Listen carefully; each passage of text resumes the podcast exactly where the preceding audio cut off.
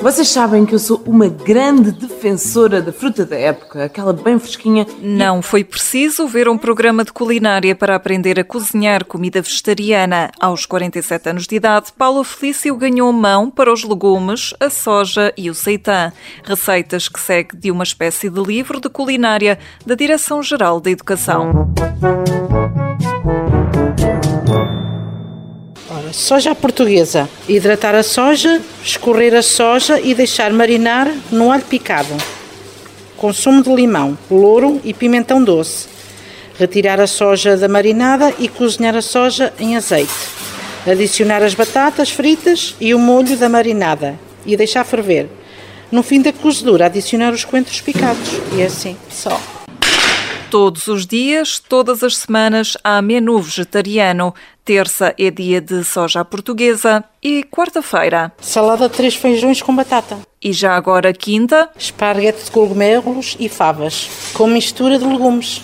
E na sexta? Estofado de grão com legumes e batata cozida. Paula Felício, cozinheira da cantina do agrupamento de escolas de Fornos de Algodres, tem gosto em fazer pratos vegetarianos, mas diz que não leva as receitas para casa. Não de todo. é a primeira vez que estou a cozinhar comida vegetariana. É diferente. É diferente. Mas gosta? Gosto. Por acaso gosto. é uma experiência diferente, conforme eu estava a dizer. Há curiosidade e porquê? Não é carne nem peixe, certo? É uma, é, envolve muitos legumes, batata, arroz, feijão, três tipos de feijão às vezes só que não tem aquele acompanhamento conforme a nossa comida dita normal. Conforme a senhora do SAS me dá a emenda, Vou vendo. Maria José, tesoureira e a trabalhar na ação social escolar do agrupamento de escolas de Fornos de Algodres, conta que não foi difícil encontrar os ingredientes para o menu vegetariano e garante que ninguém passa fome. Nós temos couve, nós temos a cenoura, nós temos uh, tudo isso. Mesmo as leguminosas, nós temos feijão, grão, temos tudo. Não nos falta nada. Zona privilegiada. Lá está, é desde a leguminosa aos produtos hortícolas, ao cereal, tudo. Ele tem um bocadinho de tudo. Não lhes falta nada.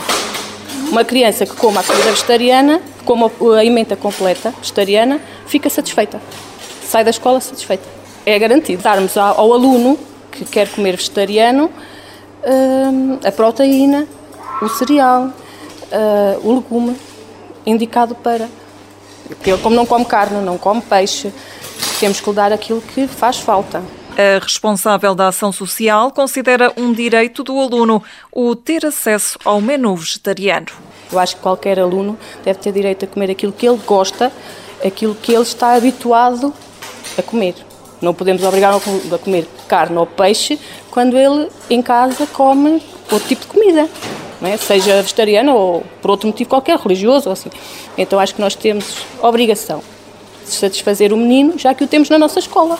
Não, não, nós fazemos com que o aluno esteja bem, se sinta bem. E a nível de comida, coma aquilo que realmente gosta, eh, porque acho que é uma opção.